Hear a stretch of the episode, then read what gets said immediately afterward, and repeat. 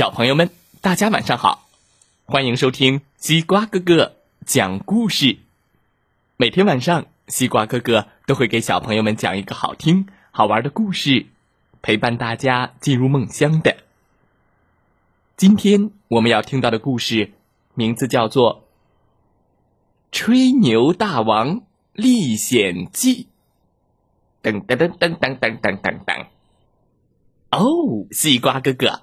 又到了我大鼻子孟豪森开始讲历险故事的时候了。喂，大鼻子孟豪森，他们说你是吹牛大王，你讲的故事都是瞎编的吧？嗯，西瓜哥哥，下面你听听我讲的故事，小朋友们想一想，是真还是假的吧？房顶上的马。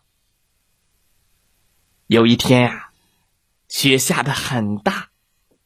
我走了一天，是又困又累，而且马也累了。一路上我没有看到一个村庄，只好在旷野里过夜了。我把马拴在了一根柱子上，往雪地里一躺，很快我就睡着了。哎，当我醒来的时候，惊奇的发现，四周都是房子，而我的马却不见了。这时候，头上传来一阵熟悉的马叫声。我抬头一看，你们猜怎么样？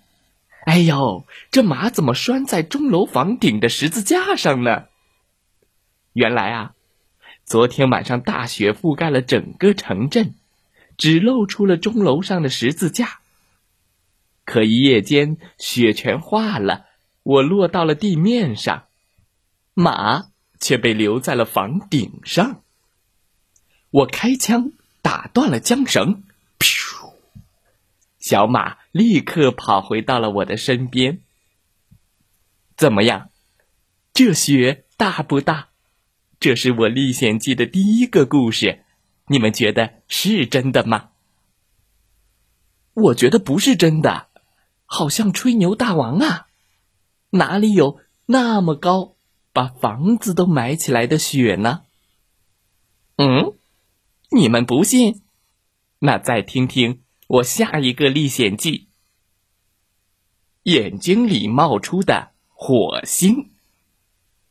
这一天。我看到池塘里有一群野鸭，哇！我抓起猎枪跑出门，嘿，嘟嘟咚！哎呦，一不小心，我的头撞到了门上，把我撞得眼睛直冒金星，叮叮叮叮！哎，我揉了揉眼睛，继续向池塘跑去。哎哎哎哎，到了池塘边。我瞄准一只又肥又大的野鸭，刚要开枪，哎，哎，哎呀！发现枪里没有打火石，这可怎么办呢？也没有带打火石，我只好使劲的打了自己眼睛一拳，彪彪，眼睛里立马就冒出了很多的火星。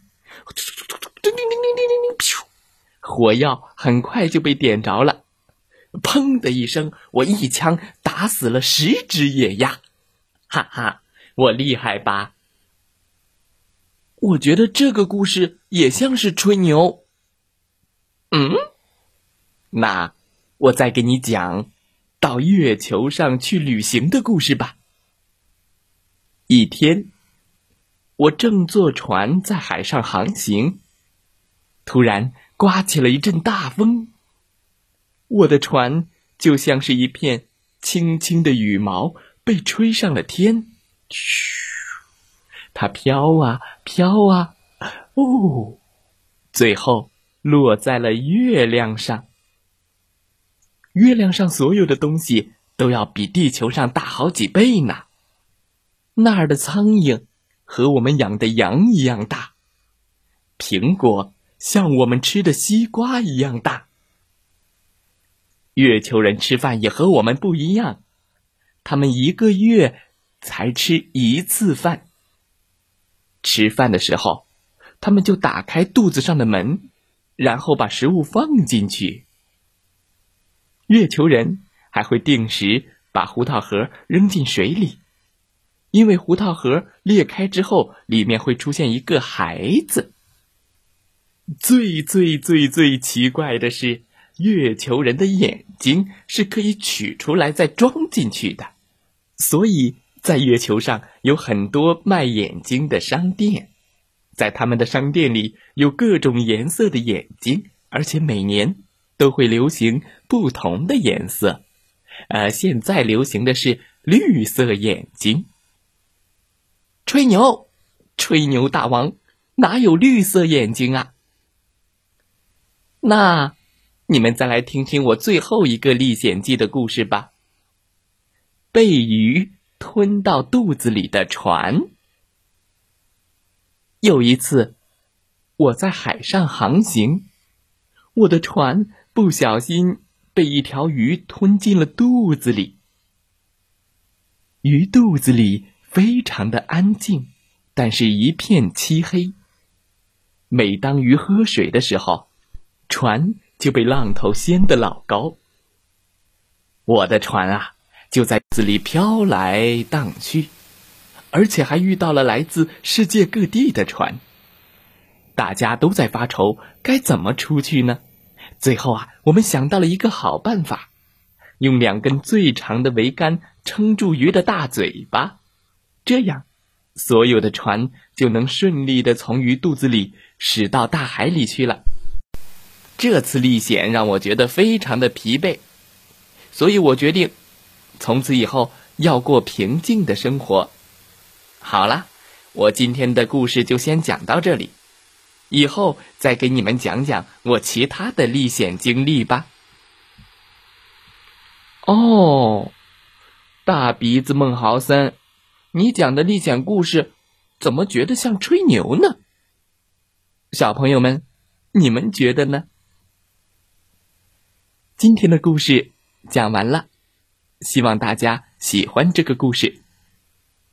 每天晚上，西瓜哥哥都会给小朋友们讲一个好听、好玩的故事，陪伴大家进入梦乡的。如果你喜欢，请让小朋友们分享一下我的故事，让其他小朋友也来听听西瓜哥哥故事会里的故事吧。最后，再来听听故事小主播讲的故事吧。明天，西瓜哥哥要讲什么呢？讲的故事叫《会长鱼的树》啊，这棵树会长鱼吗？明天欢迎你再来听听西瓜哥哥讲故事，祝大家晚安，好梦。